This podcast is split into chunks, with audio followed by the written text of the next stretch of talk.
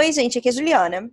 E aqui é a Renata. E esse é Os Fantasmas nos Divertem, último episódio de 2020.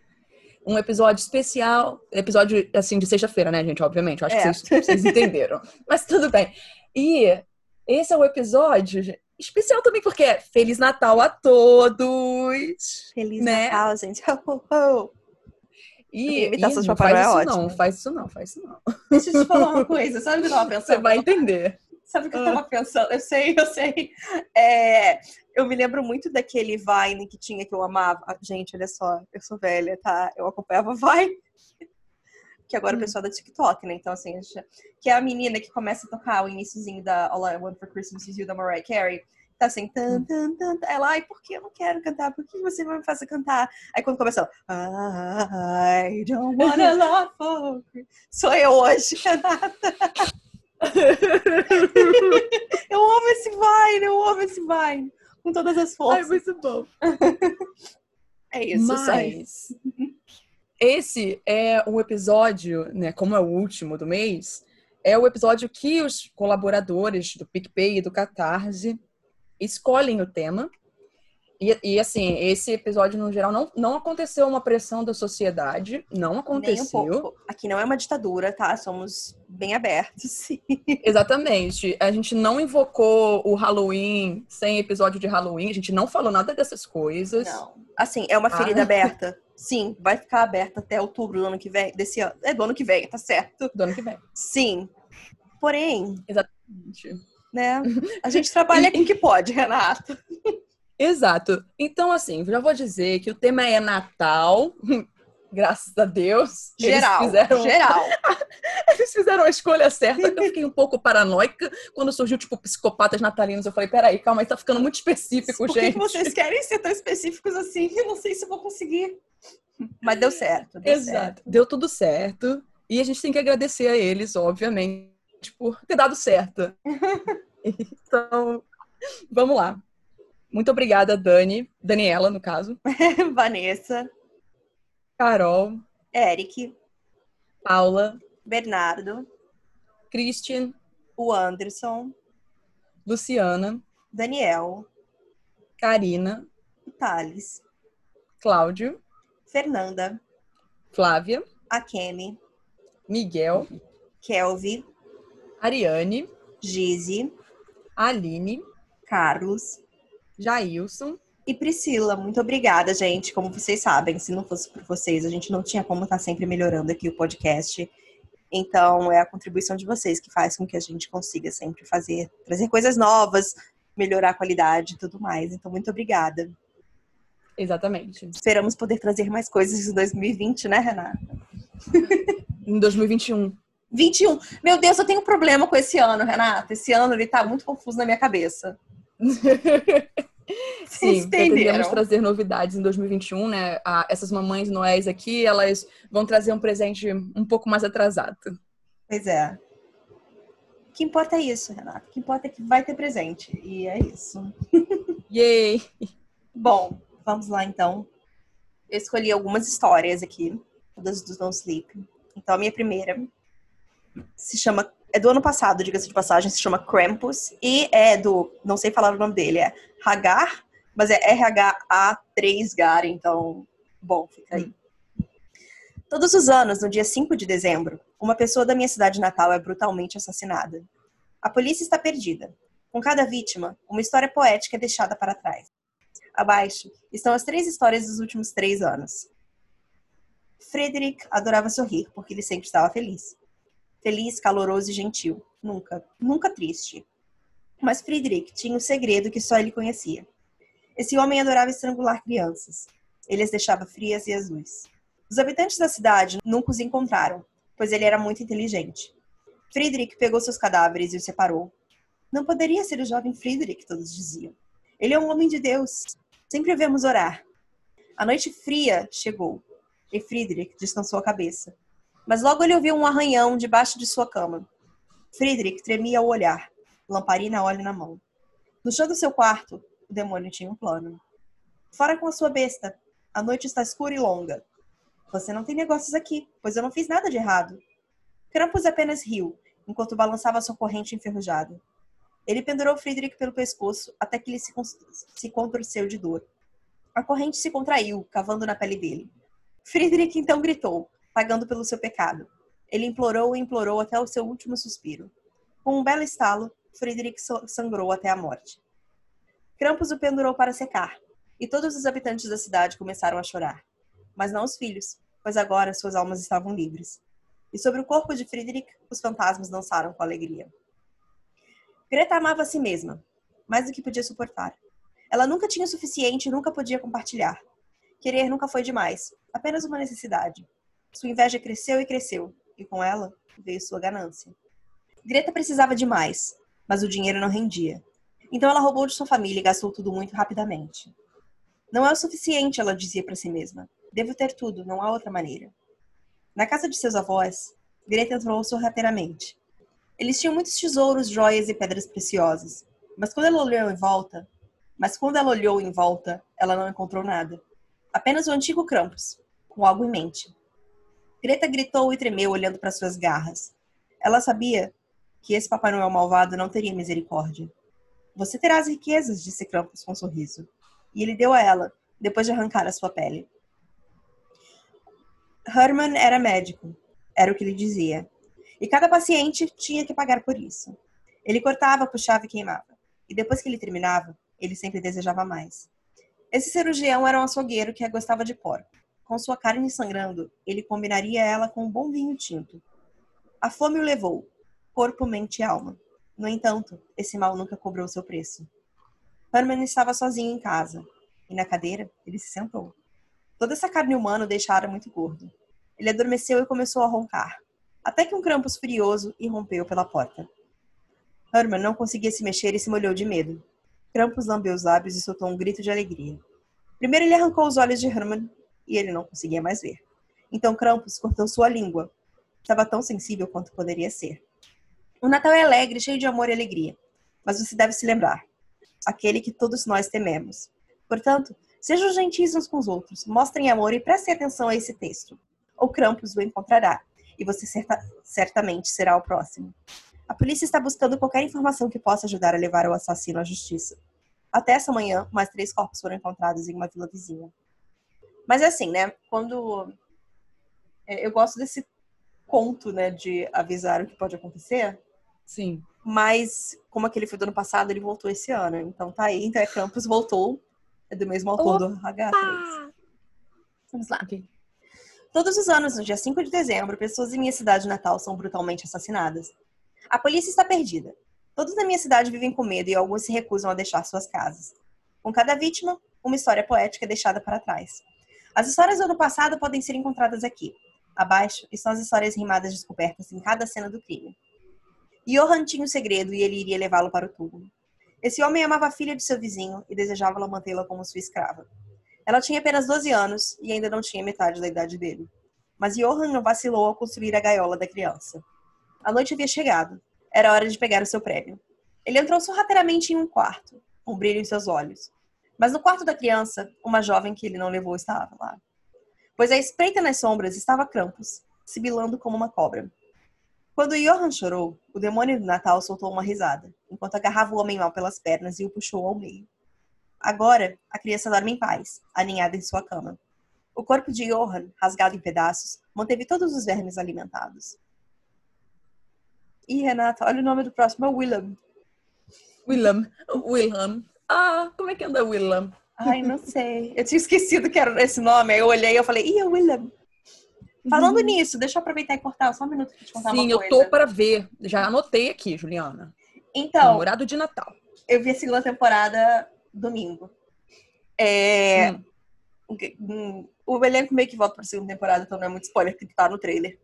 É, um menino que tá nesse seriado, ele é amigo do Benjamin Grosso, porque ele, ele é sueco. E ele ah. participou ah. do, do Melody Festival, que é a, a prévia né, do Eurovision na Suécia ano passado. E daí eles são amigos. Uhum. Aí eu achei, achei que valia a pena dizer, Renata, que Nunca superei a música de Benjamin Grosso ainda, então. Aí. Tudo bem. O que mais me chocou é que Benjamin e Valtinho são amigos. São amigos. Então, mas Valtinho não segue esse menino, que é o, o do seriado, nas redes Aham. sociais. Porque eu Ah, fui tá. checar. Os nórdicos não se seguem. Triste. Não. Arrasada. Porque, né? Porque Renata foi fazer a investigação, né? Porque afinal de contas aqui a gente faz de Bom, vamos lá. William era dono da mercearia e vendia todos os suprimentos da cidade. Mas ele era muito ganancioso e fez os seus preços subirem. Os pobres não tinham dinheiro para isso, e alguns começaram a morrer de fome. Mas William apenas zombou deles, com bastante carne para cortar. Ele sempre os fazia implorar pelos menores pedaços de comida. O sofrimento deles o fez rir e aumentou o seu humor. William estava sentado sozinho, contando dinheiro perto do fogo quando ouviu os passos, muitos, muito altos e terríveis. Quando Krampus parou diante dele e balançou sua corrente enferrujada, William implorou e implorou, rezando para não haver dor. Krampus o despiu e o pendurou em uma torre. A cidade então se alegrou e eles dançaram ao redor de sua pira. Eu gosto que esse daqui a cidade pode comemorar. Summer tinha o coração frio, apesar de seu nome quente. Uma bruxa em roupas de enfermeira, tratando doentes. Mas por seus pacientes ela não tinha amor, e rezava para que eles continuassem doentes. Quando ela saía dos quartos, ela sorria e registrava outra morte. Ela chorava com suas famílias fingindo estar triste. No entanto, quando ela ia para casa à noite, ela dançava como se estivesse louca. Enquanto Summer se banhava e fechava os olhos, ela começou a sonhar. E Krampus entrou em seu quarto, em meio a uma nuvem de vapor. A enfermeira se debateu quando Krampus a afogou lentamente, e seu cadáver estava ficando azul quando o demônio a jogou na neve. Essas, junto com as histórias anteriores, foram descobertas no que só pode ser descrito como um pergaminho com datas de carbono inconclusivo. A polícia está buscando qualquer informação que possa ajudar a levar o assassino à justiça. Depois de falar com o detetive designado para o caso, não temos pistas ou suspeitos. As mortes parecem ser inexplicáveis, tanto na natureza quanto no método de execução. Isso nos levou a acreditar que não há apenas um elemento sobrenatural nos assassinatos, mas não temos dúvidas de que eles continuarão, continuarão a cada ano. Bom, tá. A próxima é: se você encontrar um presente fechado debaixo da sua árvore de Natal no dia seguinte ao Natal, chame a polícia. E daí o nome dessa pessoa é S-Y-M-N-. Vou ser o mais breve possível e mais claro possível. Se você encontrar algum presente de Natal embaixo da sua árvore depois do dia de Natal, que você não colocou lá, chame a polícia. Saia de casa imediatamente e faça o que fizer, não abra esse presente. Eu morava com a minha esposa Maria e meus dois filhos pequenos em Melbourne, na Austrália. É onde minha esposa nasceu, e a maioria de sua família mora a menos de uma hora de distância. No dia de Natal, costumamos ter muitos presentes debaixo da árvore. Presentes meus, da minha esposa, presentes dos avós, dos meninos, todos são colocados lá. Por isso, no ano passado, não ficamos muito preocupados quando encontrei um presente debaixo da árvore que nem eu e nem minha esposa colocamos lá. Pode ter sido dos nossos pais quando eles vieram nos visitar na véspera de Natal. Pode ter sido de um dos meninos. Pode ter vindo de muitas pessoas e nós não pensamos nisso. Não tinha uma etiqueta de presente, então decidimos deixá-lo lá e não abri-lo até descobrirmos de quem era e quem o havia enviado. Então, quando eu me levantei no dia 26 para fazer café, esse foi o único presente que sobrou debaixo da árvore. Era uma pequena caixa, talvez com 15 centímetros de altura e 15 de largura, embrulhada em papel de embrulho vermelho brilhante. Tinha um pequeno laço verde no topo e tudo parecia habilmente embrulhado. Mas quando eu saí da sala naquela manhã, havia algo estranho naquele presente que eu não consegui identificar. Só mais tarde percebi que o papel de embrulho estava completamente verde no dia de Natal. E só mais tarde que eu percebi que o vermelho havia vazado no chão ao redor do presente também. Ao longo do dia, nossos filhos brincaram com seus novos brinquedos de Natal, enquanto Maria e eu ligávamos para diferentes parentes, perguntando se eles haviam deixado um presentinho vermelho debaixo da nossa árvore. Conforme o dia foi passando e mais e mais membros da família nos disseram que não haviam deixado um presente, começamos a ficar confusos. Não estávamos preocupados, mas definitivamente confusos. Não haviam sinais de arrombamento ou entrada à força, mas o presente deveria ter vindo de algum lugar. Maria e eu passamos o dia inteiro tentando descobrir isso. E quando a noite chegou, estávamos mentalmente exaustos. Colocamos as, as crianças na cama e o fizemos o mesmo e fizemos o mesmo logo em seguida. Agora, geralmente eu tenho um sono meio pesado, mas algo me acordou naquela noite.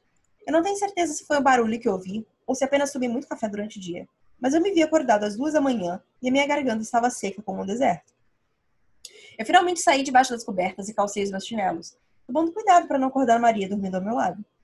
Saí do nosso quarto para a cozinha, quase escorregando na água derramada no chão, murmurando um palavrão Acendi a luz da cozinha e me servi de um copo de água da geladeira. Fiquei ali em silêncio por alguns minutos, bebendo minha água enquanto me encostava no balcão da cozinha. Minha mente estava ocupada com planos de viagem. Íamos para o Japão no ano novo. E quando eu terminei a água, coloquei o copo na pia e me virei para desligar a luz. Por acaso, olhei, por acaso, para o corredor que ligava à sala de estar. E foi aí que eu congelei. De onde eu estava, eu pude ver diretamente a nossa árvore de Natal. E vi que o misterioso presente havia sido aberto. E o que eu quase escorreguei, o que primeiro pensei ser água derramada, foi revelado como um rastro de sangue vermelho brilhante que ia do presente aberto para os quartos. Meu corpo ficou congelado em choque por alguns minutos, mas eu rapidamente saí dele.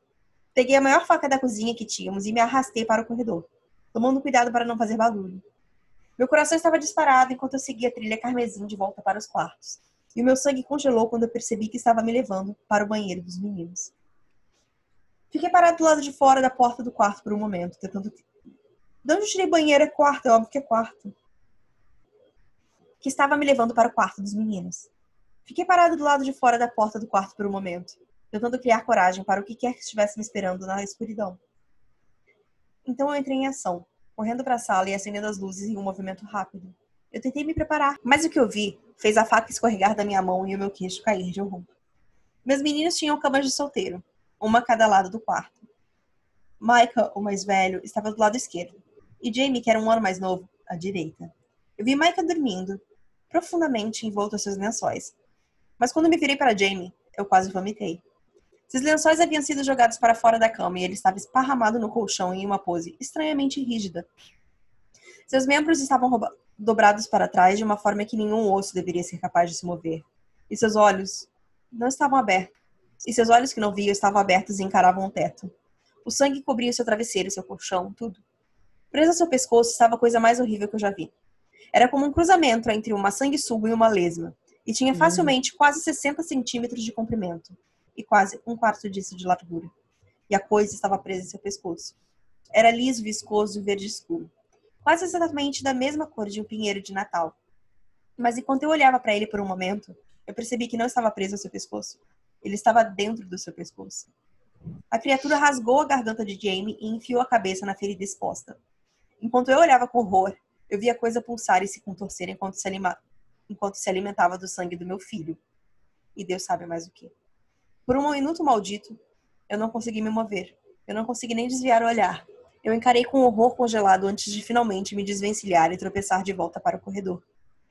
Eu sabia que James estava morto sem precisar verificar. E sabia que precisava chamar a polícia. Mas acho que eu estava entrando em choque, porque tudo que eu consegui pensar no momento foi encambalear até a sala para, para inspecionar o presente. Foi então que eu vi que a caixa estava cheia de sangue, e a parte superior dela havia sido arrancada pela criatura que estava dentro. Havia algo lá que eu não consegui decifrar, mas que a polícia mais tarde identificou como uma mão desmembrada. Provavelmente colocada ali para alimentar a criatura depois que a caixa fosse selada. Ainda assim, quando me abaixei para inspecionar a caixa, eu vi um pequeno pedaço de papel branco que estava perfeitamente limpo de sangue. Peguei-o com as mãos trêmulas e mal consegui distinguir as palavras escritas neles em uma cursiva impecável. Esse é o presente que aguarda todos na lista de malvados. Deixe-o ser um bom aviso. O carvão está com fome e vai se alimentar. Feliz Natal, SC. É, só para explicar que eu acho que, sei lá fora, eles falam que as pessoas malvadas, os meninos malvados ganham carvão de Natal, né? Então é uhum. é isso. É, Agora, a minha última história é: Nunca mais vou visitar a minha avó no Natal. E é do Rink Dinka Dong. Um, dois, três. Peraí, a gente vai começar a cantar agora. Rink Dinka, Rink Dinka. Parece, me lembra, sem brincadeira, umas duas músicas de K-pop. Um chamado Ringa Linga e o outro Ring Ding Dong. Eu pensei na Ding Ding Dong, listen to it. É uma música velha que ganhou, ganhou sei lá, ou não, o Eurovision nos anos 70, talvez. Ah, eu gosto que a referência de uma é sempre K-pop. Aí vem a outra. Mas então, eu tenho um fun fact sobre o Eurovision. Eu tenho um fun fact sobre o Eurovision. sempre. Ai, vamos lá. Amo visitar a minha avó. Ela sempre faz a comida que eu gosto, em grande quantidade. E me mima bastante. Como a agitação da vida. Por que eu parei universitário? Eu achei uma palavra estranha. Não sei, vamos lá. Com a agitação da vida universitária, é bom sempre voltar à minha infância e me permitir ser mimado por algumas horas em poucas semanas. Mesmo tendo seis netos, ela deixou claro que eu sou o seu favorito. Ela costumava receber toda a família para jantar e depois que eles iam embora, ela trazia as coisas boas que só fazia para mim. Costumávamos fazer uma grande ceia de Natal com toda a família, mas com o passar dos anos e os mais novos crescendo, cada vez menos pessoas apareciam. No ano passado, todo mundo já tinha feito os planos esquecendo da coitada da vovó. Não os culpo, mas muitas vezes eles esquecem de como essas visitas significam muito para ela, especialmente depois que meu avô morreu. É por isso que quando eu falei com ela no telefone e ela me perguntou se eu tinha planos, eu menti para ela e disse que não. Ela imediatamente aproveitou a oportunidade para me convidar educadamente, chegando a me oferecer para dormir na sua casa. Ela disse que tem um quarto que não é usado há anos e que eu poderia ficar lá. Eu imediatamente disse que sim e concordei em ficar, percebendo o quão feliz isso eu deixaria. Cancelei os planos que fiz com os meus amigos, dizendo que outros planos tinham surgido. Embora eles estivessem um pouco chateados, as festas com as bebidas não paravam por minha causa. E esse foi o último Natal que eu passei com a minha avó. Na véspera de Natal, cheguei na casa dela e ela me cumprimentou como sempre faz, com um abraço apertado e muitos beijos. Eu mal entrei e ela começou a me oferecer comida. Já tinha feito o que só poderia ser descrito como um buffet à vontade. Nós comemos tudo quando terminamos. Ela mostrou onde eu poderia dormir durante a noite. Era um quartinho aconchegante, que aparentemente costumava ser o quarto da minha mãe quando ela era pequena. Vovó me disse para não sair do meu quarto durante a noite de Natal, para evitar atrapalhar o trabalho do Papai Noel. Ela disse que se eu realmente precisasse usar o banheiro, eu poderia, mas que eu deveria ficar extremamente quieto e não poderia descer as escadas. Na mesa de cabeceira, ela deixou uma lista das coisas que eu devo fazer antes de ir para a cama para garantir que eu vai receber um bom presente. Decidi jogar junto e cumprir as, guerras, as regras. Decidi jogar junto e cumprir as regras. Eu disse para ela que tinha lido tudo antes de dormir e faria o que fosse necessário. Ela pareceu contente com isso. Ela me desejou boa noite e saiu do quarto. Eu estava muito cansado da viagem para lá e do enorme jantar que comi. Então me deitei na cama e adormeci involuntariamente em poucos minutos. Acordei algumas horas depois. Olhei para meu relógio e, e percebi que eram três e uma da manhã. Levantei para pegar um copo d'água na cozinha lá embaixo. Caminhei meio grogue no escuro, tentando evitar qualquer barulho alto ou acender as luzes, para não acordar a vovó. Desci as escadas, acendi a luz da cozinha, engolindo um copo d'água. Olhei para a sala de estar na árvore de Natal e algo chamou minha atenção sobre o brilho das luzes de decoração havia um pequeno prato, com um papel minúsculo que dizia: Para Papai Noel. Achei que fossem biscoitos e leite, mas quando cheguei mais perto, percebi que o prato estava vazio. O líquido vermelho estava nele e ao lado do prato estava um pequeno balde. Obviamente achei isso estranho, mas percebi que a vovó podia ter se esquecido de guardá-lo ou algo assim. Apaguei as luzes da cozinha e voltei para meu quarto. Só então me lembrando da lista que minha avó me deu. Eu a peguei da minha mesa de cabeceira e comecei a ler. Querido James, Obrigada por me visitar no Natal. Você deixou a sua avó muito feliz. Agora, o Natal é um pouco diferente nessa casa do que você provavelmente está acostumado. Por isso é muito importante que você siga as regras da, da lista. 1. Um, certifique-se de fechar as janelas e certifique-se de que elas estão fechadas corretamente. Essas janelas antigas não funcionam bem às vezes, então se você sentir que está entrando um ar frio, me avise. 2. Não coloque lenha na, na lareira depois das nove da noite. O papai não vai ficar muito bravo se estiver escalando a chaminé e ainda houver fumaça. 3. Você não se esqueceu do leite dos biscoitos, não é? Parei de ler e ri da lista. Vovó claramente queria que eu seguisse as regras básicas do Papai Noel como, era, como quando eu era criança. Mas novamente decidi obedecer. Continuei lendo a lista. Nessa casa, não usamos leite e biscoitos. Usamos carne crua e sangue. Já deixei o balde perto da árvore de Natal e tem um pedaço de frango cru que eu coloquei no prato. Papai Noel adora sua dieta. 4. Se você acordar com sons de arranhões ou batidas em sua janela, ignore.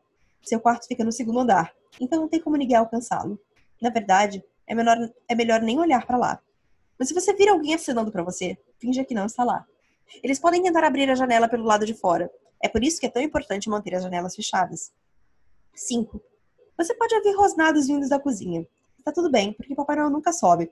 E como eu já deixei o frango para ele, isso deve satisfazê-lo. Nesse ponto, eu tinha certeza de que vovó estava apenas brincando comigo. Isso foi até a hora que eu ouvi três batidas suaves à janela atrás de mim. Eu congelei, olhando para a lista, mas praticamente olhando através dela. Mas três batidas suaves se seguiram.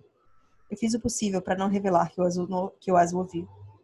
Mais uma vez, três batidas. Em seguida, os sons de arranhões começaram. Primeiro suavemente, depois muito mais alto, como se um rato estivesse tentando morder a parede. Durou cerca de um minuto, até que parou completamente. Só quando aconteceu, eu reuni coragem suficiente para mudar ligeiramente da minha posição. Mas foi um erro.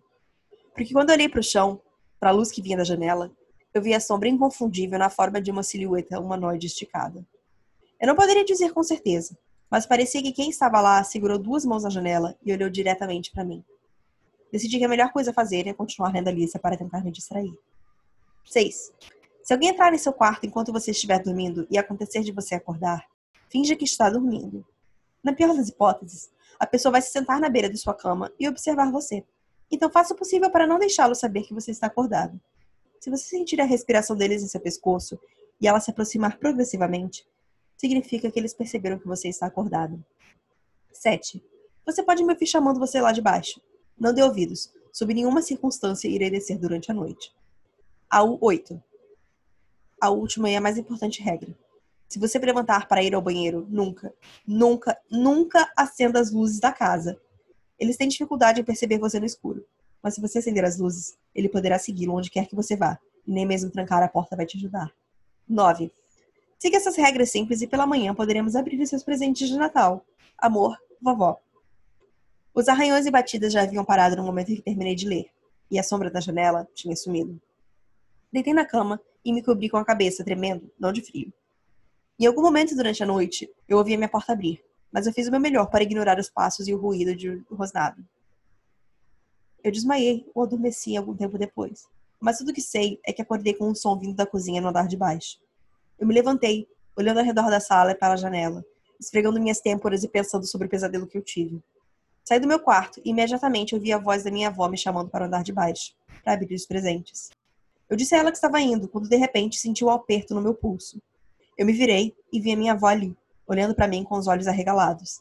Ela se inclinou e sussurrou em meu ouvido, com uma voz trêmula. Você acendeu as luzes, não foi? É isso. Cis.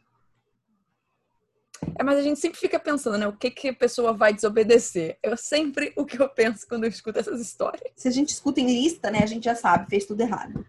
É bem assim. Ai, muito bom. Então vamos para para minha história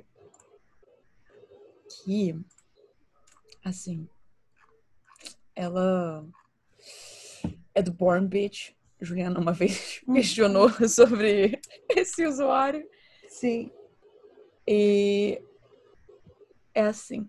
Se você ver uma criatura descendo pela chaminé, você precisa ler isso porque é uma questão de vida ou morte. Eu preciso conversar. Tipo, eu realmente preciso eu conversar. Acho, desculpa, Renata, eu achei que era você falando. Eu preciso conversar sobre esse título. Eu falei, ah. Não! Tá, desculpa, é começa de novo. Começa de novo, desculpa, apaga isso. É muito bom. No meio, imagina, não pode deixar. No meio, no pode deixar, o meu apaga isso foi tipo, esquece que eu falei isso. Sabe? Ah, tá. Eu falei assim, Juliana, eu preciso conversar. Vamos conversar aqui agora, é. nesse momento, essa questão. Esse é o aqui. momento. Eu achei que esse título é muito importante e precisa ser discutido bastante. Eu preciso conversar. Tipo, eu realmente preciso conversar. O problema é que não tenho ninguém com quem falar. Minha família se distanciou, meus amigos se foram e as autoridades pensam que sou um maluco. Faltam apenas cinco dias para o Natal e estou sozinho, isolado. Se eu não tirar isso do meu peito, temo que vá começar a morrer em minha mente como se fosse uma carcaça em decomposição. Então, vou falar com você. Todos vocês. Não é o ideal, mas é o que tem para hoje. Meu nome é Terence Sims. Estou sentado na minha cadeira de balanço, o rifle no colo, com um pijama manchado de sangue que ainda fede com urina da noite passada. Não durmo há dois dias e posso não dormir por mais dois dias.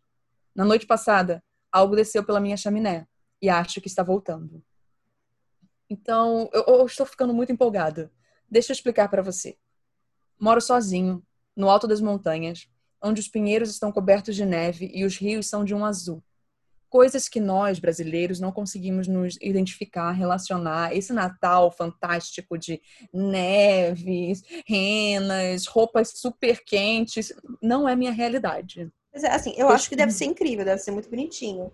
É... Eu tô esperando até hoje, Juliana, uma animação que foca, assim, no latino, entende? De uhum. Natal. Que foque no Papai Noel que usa regata. Não, até assim, se vocês querem ser tão, tipo, anglo-saxônicos, faz na Austrália, sabe? Eles falam inglês, lá eles também estão no verão no Natal. Exatamente. Eu só quero me sentir um pouquinho representada. Mas eu achei engraçado você falar isso, porque eu ando vendo esses filmes do Hallmark de Natal e eu fico muito puta, porque eles falam, sempre tem alguém que vai pra uma praia no Natal pra fugir, sabe, do frio. E eles Hum. falam, mas isso não é Natal? Meu amor, não é Natal pra você. Pra mim é. E quando eles ficam confusos, peraí, como assim é verão onde vocês estão? É ah, assim, mas aí olha, é burrice mesmo. Aí É isso assim, é burrice. A estação do ano é oposto, né? De acordo com Uhum. o hemisfério. Tudo bem. Ok, obrigada. Pois é. Então vamos lá. Eu poderia ser um pouco mais específico, mas não acho que isso seja necessário. Além disso, gosto da minha privacidade. Tudo isso é para dizer que onde estou não é importante. O que importa é o que tenho a dizer. Eu sou um pesquisador, ou pelo menos já fui há algumas eras. Meu financiamento e meu trabalho foram cortados há muito tempo. Nossa, o governo brasileiro estava financiando? Pode ser, né? Desculpa. Mas fiquei aqui porque acreditava na pesquisa que minha equipe estava realizando. Foi revolucionário. Significava a possibilidade de unir mundos, de ver novas formas de vida.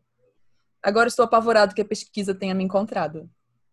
Você provavelmente já ouviu falar de monstros, ou lendas urbanas, de coisas que invadem nossa imaginação e se escondem nos cantos escuros de nossas mentes. Talvez você tenha até sentido um. Eles esperam lá às vezes, rondando além de nossa visão, rasgando o tecido que mantém nossas realidades unidas, desesperados, com fome. Meu trabalho é estudar esses seres. Recebi a tarefa de desenvolver uma compreensão não apenas do que eles queriam de nós, mas também de obter acesso ao seu mundo, o lugar além do véu. Desnecessário dizer que não tive sucesso. A organização para a qual trabalhei, a instalação, instalação é o nome da organização, tá, gente? Instalação. Então, ok. Investiu milhões em minhas ideias e não perdoou meus fracassos. Quando minhas teorias diminuíram, eles cortaram relações comigo. Ele cortou os laços comigo. É lamentável, mas são os negócios, disse Sr. Reid. Os pés sobre a mesa, o cabelo comprido preso em um rabo de cavalo. Seus fracassos refletem em mim, Terence, e se tornaram um pesadelo financeiro. Eu implorei a ele. Me ajoelhei. Não importava. Fui demitido junto com minha pesquisa e, quando você está estudando o tipo de coisas que eu estudava, eles não querem que essa informação vaze para o mundo. É o que eles chamam de uma pessoa imprevisível. Então eu fui colocada na lista de rejeitados. As equipes da instalação estragaram minha credibilidade, sussurrando pelos cantos das universidades e nos bebedouros dos laboratórios.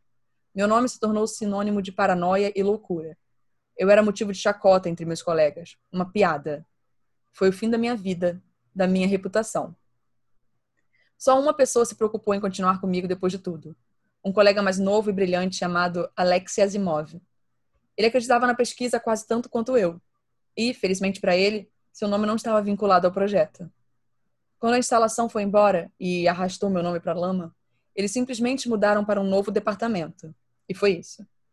Apesar disso, ele passou seus dias de férias voltando para a montanha, me ajudando com estudos adicionais sempre que podia.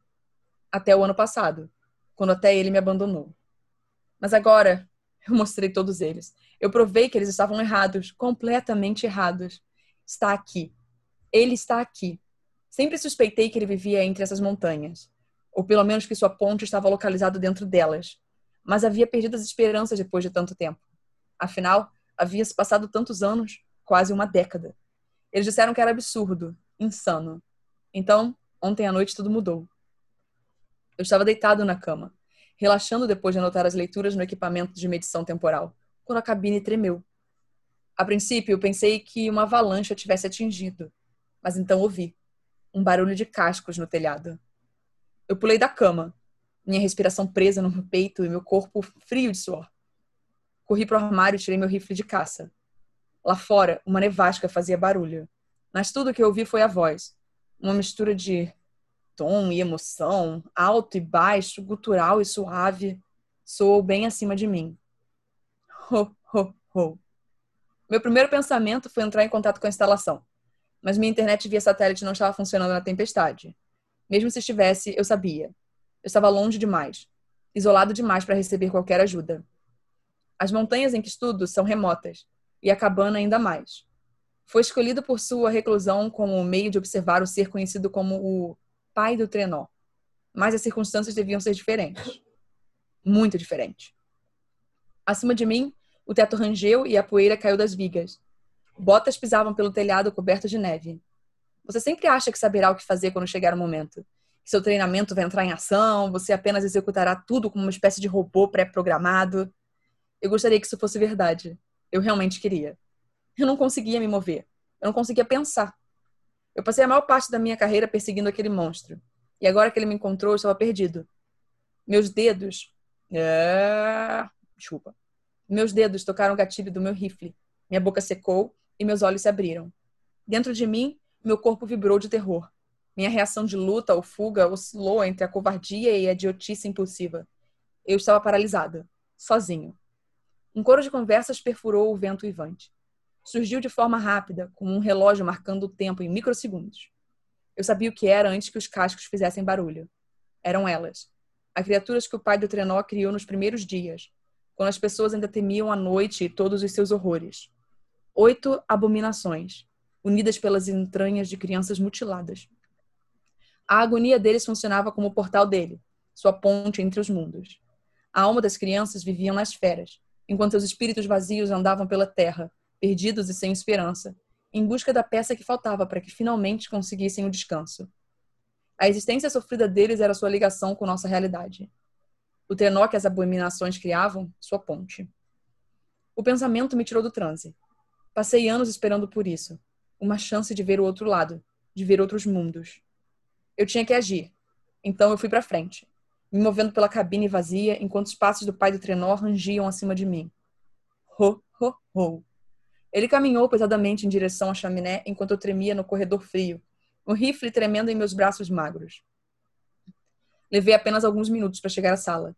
E quando fiz, fiquei ali, logo atrás do cantinho da parede. Eu mantive minha arma apontada para a lareira e meus olhos estavam abertos. Uma chama crepitante dançou na lareira. Ela projetava um brilho laranja nos móveis, lançando sombras sobre o sofá e as mesas bagunçadas. A noite ficou silenciosa. A tempestade de neve se aquietou. As batidas nos cascos desapareceram. Não havia som de botas, nenhum som de riso, apenas as chamas crepitando e meu coração mandando sangue para minha cabeça. Minha boca se moveu e as palavras saíram. Afirmações. Vamos, murmurei. Deslize pela chaminé, sua besta. O fogo está esperando por você. Eu sabia. Claro que eu sabia. Passei anos pesquisando o pai do trenó. Perdi horas incansáveis lendo sua história. De todos os monstros com os quais a instalação havia lidado, os terrores que assombravam antigas correntes de e-mail e as lendas urbanas que se espalharam por meio de respirações em pânico, ele era a anomalia ele foi celebrado. Papai Noel era como o chamavam. Foi um erro que consegui rastrear até séculos atrás, quando uma jovem testemunhou seu pai abusivo sendo levado pelo pai do trenó. A criatura o devorou e deixou o crânio do homem como um presente de despedida, tendo tomado o que veio buscar, uma alma humana. Para a garota, a besta era uma salvadora, um santo. As palavras que ela contou nas semanas, meses e anos seguintes foram imortalizadas. Elas se tornaram história e então se tornaram lendas. Um ser alegre, rindo e com fome, descendo pela chaminé e deixando presentes por onde passa. Foi uma história tão atraente quanto você acha que é, especialmente para crianças pequenas, ansiosas para serem tranquilizadas em sua busca por conforto e alegria. Agora ele estava aqui comigo, procurando por outra alma para adicionar à sua coleção. Segundos se transformaram em minutos enquanto eu esperava, escondido silenciosamente atrás do canto da parede. Rifle em meus braços, cotovelo apoiado no joelho. Uma época tivemos contingências para essa situação. Planos em vigor que ofereciam os meios para incapacitar o pai do trenó caso ele nos visitasse. Mas esses planos envolviam agentes do governo que não eram mais meus empregados. Eles envolviam tecnologia cara e feitiços complexos. Eles eram o último recurso. Um pouco de neve caiu pela chaminé e o fogo fez aquele assobio de vapor. Sua chama recuou por um momento, piscando, antes de atacar de volta com toda a força. Algo pesado se mexeu acima. O pai do trenó. Emoções disparavam dentro de mim. Arrependimento, raiva, medo. Por que eu fiquei aqui? Como eu pude ser tão teimoso, tão arrogante? A resposta era óbvia. Meu antigo chefe, Donovan Reid. Sua zombaria, sua destruição desenfreada de minha vida, isso me deixou sem outra opção. Ou eu permanecia nessa montanha, estragando as economias da minha vida e caçando animais selvagens, ou voltava para casa. Um oferecia uma chance de redenção, enquanto o outro garantia a humilhação e a desgraça. Eu odiava o Sr. Raid mais do que palavras poderiam expressar. Alexi tinha visto. Ele viu o quanto meu ódio me distraiu.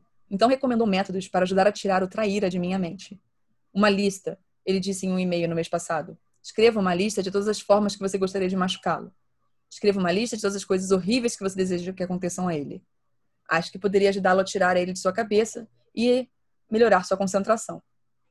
Ho, ho, ho. A risada veio alta e baixa, rouca e manhosa. Um estalo se seguiu como algo batendo em um tijolo e o pânico chegou até meus ossos. Poeira e detritos caíram nas chamas. A lenda do do Trenor explícita em sua forma de entrada. Era sempre pela chaminé. Um grunhido desceu pela chaminé, seguido por mais pedras. Então a cabana tremeu. Foi como se algo pesado tivesse saltado do telhado, e vocês já sabem, tudo que sobe tem que descer.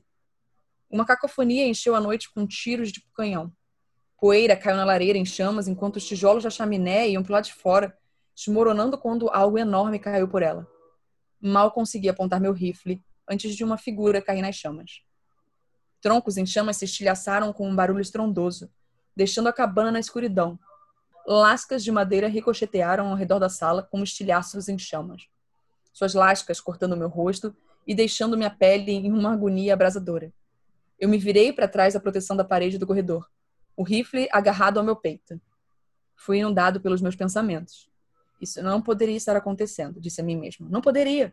Eu fechei meus olhos com força, tentando colocar minha respiração fora de controle de volta ao normal. Eu estava hiperventilando, em pânico. Eu tinha que me acalmar, porque, do contrário, começaria a tomar decisões impulsivas. E decisões impulsivas era uma boa maneira de morrer. Eu abri meus olhos. O fogo tinha ido embora. Eu mal conseguia ver. A uma curta distância, botas rangeram contra a madeira, chutando troncos quebrados na lareira.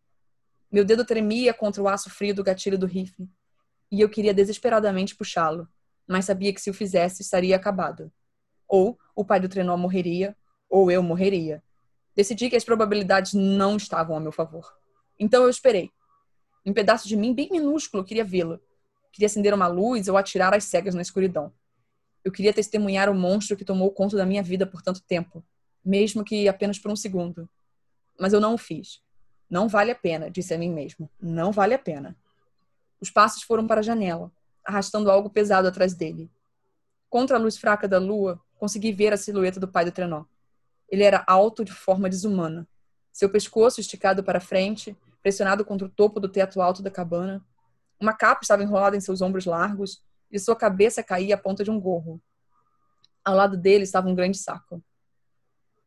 Você foi um bom ou um mau menino? Sua voz cantarolava em uma melodia. Eu não respondi. Parecia impossível, mas uma parte de mim acreditava que talvez ele não estivesse falando comigo.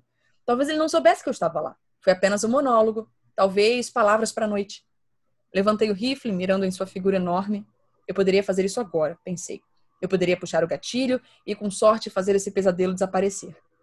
Ho, ho, ho. A silhueta virou, seu rosto mascarado pela sombra, exceto por um único brilho de luz oscilante. Cuidado com isso, ele disse. Uma brisa fria passou por mim e, de repente, meus dedos queimaram de frio. Meu rifle caiu no chão enquanto minhas mãos tremiam de dor. Você vai acabar perdendo seus olhos. O, o que você quer? Eu gaguejei indo para trás.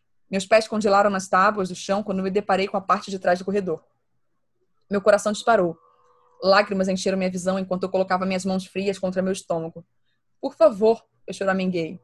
Mal menino? Ele cantou. Oh, bom menino. Bo bom, eu disse. Eu sou um bom homem. Eu só queria aprender sobre você. As palavras saíram atrapalhadas da minha boca, como prontas para cair direto da morte. Eu não quero fazer mal a você. Eu juro. Os passos rangeram mais próximo, e com isso a silhueta desapareceu do luar da janela. Tudo que restou agora eram os sons que fazia. Escutei atentamente os ecos pesados das botas na madeira dura e o forte arranhar de tecido áspero sendo arrastado pelo chão. Ho, ho, ho. Eu estava perto, tão perto. Fechei os olhos com força, esperando o inevitável, esperando morrer. Mijo quente escorreu pela minha perna e meu rosto se contorceu quando caí de joelhos gritando no chão. Por favor, eu implorei. Eu sou um bom homem, eu te disse, por favor. O barulho de passos parou e em seu lugar veio o som de tecido se mexendo, como alguém abrindo um saco. Bom, você diz. Uma luz fraca apareceu, irradiando de uma bolsa a cerca de um metro e meio de distância. Atrás do brilho, pude distinguir uma barba branca e chamuscada pendurada sobre um terno vermelho. O rosto do do trenó era indiscernível em meio à sombra sufocante, exceto por um ponto de luz dançante. Você gostaria de um presente? Ele perguntou. Minha mente acelerou. Havia algo na mitologia que alertava contra aceitar presentes? Eu não conseguia me lembrar. Sim, arrisquei em voz baixa. Sim, por favor. Parecia imprudente negar algo a essa criatura. Oh, oh, oh. Um braço enorme vestido naquela jaqueta vermelha enfiou a mão no saco. Meus olhos se arregalaram de horror quando percebi que o saco estava se mexendo, chutando, como se houvesse algo vindo dentro dele. Gritos abafados se seguiram e o grande braço puxou algo para trás, segurando um homem por seus longos cabelos loiros. O homem se debateu e choramingou. Lágrimas encharcavam seu rosto pálido. Nossos olhos se conectaram, os meus e os do homem, e algo tomou conta de mim. Foi uma sensação que eu nunca tinha experimentado antes. Uma mistura de excitação sombria e ódio absoluto. Você, eu disse lentamente. A luz do saco era fraca, mas para o homem era tudo o que ele tinha. Demorou um pouco para que seus olhos se ajustassem à escuridão pesada da cabana. E ao fazê-lo, ele olhou em minha direção. As pálpebras fechadas para discernir a voz que falava com ele. Quem sair? Ele choramingou. Eu olhei para frente em um silêncio atordoado. Isso era real? Não tinha como. Ele chacoalhava nas mãos do pai do trenó como o melhor presente de Natal que eu já vi. Olá, sua voz chamou. Por favor, eu tenho recursos, mais do que você pode imaginar. Eu sou um homem poderoso no governo. Apenas me tire daqui e eu darei a você o que quiser. Sua voz ficou fraca. Por favor, por favor, me tire daqui. Eu tenho uma família. Abri a boca, mas se haviam palavras, não consegui falar. Não. Parecia um desperdício. Neste momento, responder sem pensar direitinho. Este momento exigia palavras cuidadosas e um tom comedido. Exigia o meu melhor. Mal. O pai do trenó cantarolou. Tão, tão mal. Eu me vi concordando com a cabeça. Sim, o homem era mal. O pior. Ele era uma abominação, feito para ser descartado. Ele duvidou de mim, zombou de mim e destruiu a vida que eu construí com tanto cuidado. Donovan, eu disse fazendo o meu melhor para manter meu tom de voz. Donovan Reid, não é? A luz estava fraca, tão fraca. Apesar disso, pude ver que o Sr. Reid finalmente percebeu quem eu era seja porque seus olhos se acostumaram ou ele reconheceu minha voz. Talvez uma combinação dos dois. Sua expressão se desesperou. Essa voz, você costumava trabalhar para mim, ele engasgou, não é? Eu olhei para ele, algo horrível crescendo dentro de mim. Isso consumiu todo o meu medo, meu arrependimento, minha raiva e deixou apenas uma fome irreal e voraz, um desejo desesperado de retribuição. Eu trabalhei sim. Acabou. Oh. Oh, eu tinha baixado o microfone porque eu tava prestando atenção. eu falei, ah. uh. Papai Gente. Noel leva pessoas malvadas para pessoas. Pois é. Cuidado. É. Papai Noel não é uma pessoa muito legal aqui de acordo com esse podcast, mas tudo bem. Esperamos que vocês tenham ganho presentes legais, gente. É isso. vocês já abriram todos, ó. Cuidado com amanhã, hein? Exatamente. Cuidado. Mais algum ah, é recado, isso. alguma coisa? Gente, olha só. Estamos muito hum. felizes de terminar o ano, entendeu? Vamos, né? Fazer bonito. É... Ai, vou chorar. Estamos muito felizes, muito animadas para 2021. É, quando, eu, quando eu digo que as coisas continuem melhorando sempre, eu estou dizendo, no caso desse podcast, porque a situação no mundo é isso que a gente espera, né? Mas. Então é isso, esse é o meu recado. Renato, você tem algum recado, alguma coisa? Não, acho que ainda tá cedo para dar recado, até porque é. a gente vai encontrar com vocês amanhã, né? Pois é. Ó, ó, ó, Estejam atentos. Tá aí, gente. É, então, um Feliz Natal para todo mundo. Boas festas, Natal. né? Sim, fiquem bem aí. É. Como muito, como muito. Porque é, ah. é, é, isso que é importante nessa época. Comida. é, já diria minha nutricionista, não existe o que não se pode comer no Natal, gente. É Natal, seja feliz. Gente, pelo amor de Deus, né? Natal é uma vez ao ano só. Exatamente. Então é isso. Tá bom. Tá bom. Um beijo, gente. Oh, oh, oh. Tchau. Bu!